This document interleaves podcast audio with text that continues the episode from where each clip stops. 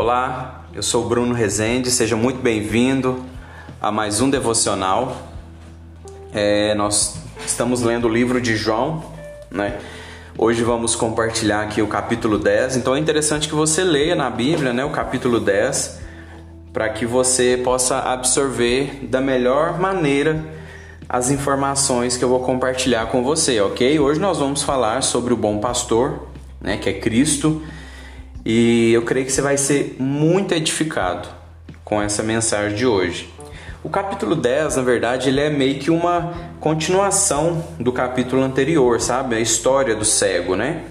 É, a gente sabe que depois que o cego recebeu a cura do Senhor, ele, ele meio que foi expulso da sinagoga. E Jesus ele toma essa situação, né, que aconteceu, para falar a respeito do verdadeiro rebanho é, o verdadeiro é, aprisco e o verdadeiro pastor. O cego, na verdade, ele não foi expulso da sinagoga, mas ele foi conduzido por Cristo para fora do aprisco, entendeu? E para a gente compreender essa alegoria do aprisco, nós precisamos ter clareza do, do significado. É, de cara, já posso te dar a certeza que o aprisco ele não é o céu ou a salvação, né? Como, os, como muitas pessoas falam. É... O que, que é o aprisco então? Né? Se você visitar uma fazenda, é, você vai ver que as ovelhas elas, elas não ficam no aprisco a maior parte do tempo. A maior parte elas passam no pasto. O pasto é o lugar permanente para elas ficarem. O aprisco é usado para guardar e proteger as ovelhas somente até que o pasto esteja preparado. Isso indica né, que Deus ele confinou o seu povo até que Cristo, que é a porta e o pasto, viesse. O aprisco, então, é, se torna a lei do Velho Testamento.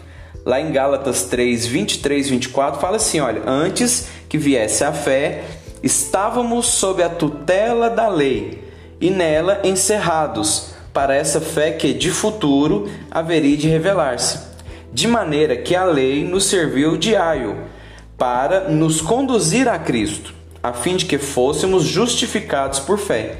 Antes de Jesus vir, estávamos todos confinados no aprisco da lei. Percebe? Estávamos mesmo é, trancados no aprisco.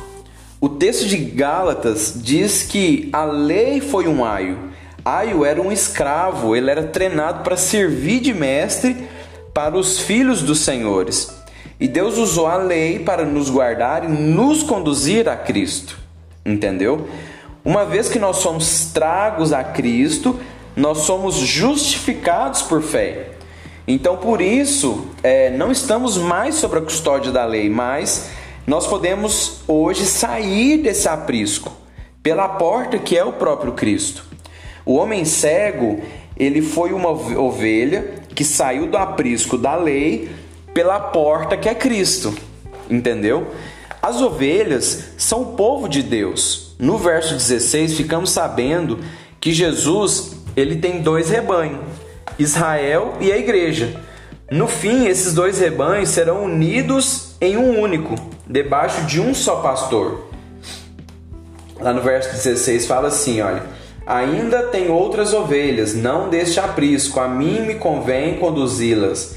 Elas ouvirão a minha voz, e então haverá um único rebanho e um pastor. Entendeu? É, Jesus disse explicitamente que Ele é a porta.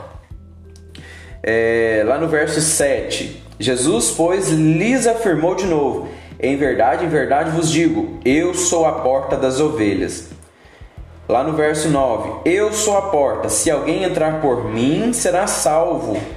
Entrará e sairá e achará pastagem. As pessoas que estão no mundo ainda estão debaixo da lei e, como consequência, debaixo da condenação, pois ninguém jamais cumpriu a lei. A única maneira delas saírem da condenação e da lei é passando pela porta que é Jesus. A lei é o meio usado por Deus, presta atenção que isso é interessante. A lei é o meio usado por Deus para convencer o seu povo do pecado. Mas uma vez que nós vamos a Cristo como a porta, podemos sair e encontrar pastagem. Entende? Cristo é a porta pela qual os cristãos podem sair da lei e entrar nele como pastagem. Percebe? E a pastagem, o que é a pastagem? É ser guardado no aprisco da lei. Da lei. Quando você sai do aprisco e passa a desfrutar de uma vida abundante, né? A, o aprisco é transitório e passageiro. O alvo do pastor é conduzir as suas ovelhas para os pastos verdes. Precisamos perceber que o Senhor mesmo é a nossa pastagem. Ele é a porta e também é a pastagem. Assim como o cego foi expulso do aprisco da sinagoga, quando nós seguimos o Senhor, somos naturalmente expulsos do aprisco da religião da lei. Para desfrutar da passagem, você precisa sair do aprisco. Muitas pessoas estão vivendo debaixo do jugo da lei. Não podemos ter águas de descanso e pastos verde, verdes se não escolhemos sair do aprisco do legalismo. O... E também tem os ladrões, o porteiro, os ladrões e os salteadores. O porteiro é o próprio Espírito Santo. É ele quem nos abre a porta, que é Cristo. Se o Espírito Santo não nos convencer do pecado, da justiça e do juízo, não podemos entrar pela porta que é Cristo. Lá no verso 10, fala o seguinte: O ladrão vem somente para roubar, matar e destruir. Eu vim para que tenham vida e tenham em abundância. O mercenário, que não é pastor, a quem não pertencem as ovelhas, vê vir o lobo, abandona as ovelhas e foge. Então o lobo as arrebata e dispersa. O mercenário foge porque é mercenário e não tem cuidado com as ovelhas. O mercenário foge porque é mercenário e não tem cuidado com as ovelhas. Num sentido amplo, é, o ladrão ele pode ser qualquer pessoa que seja um falso servo de Deus. São os falsos profetas e falsos pastores. Já no sentido literal, Jesus estava se referindo a todos os falsos messias que se levantaram nos 400 anos é, que seguiram ao último profeta do Velho Testamento, que no caso foi Malaquias.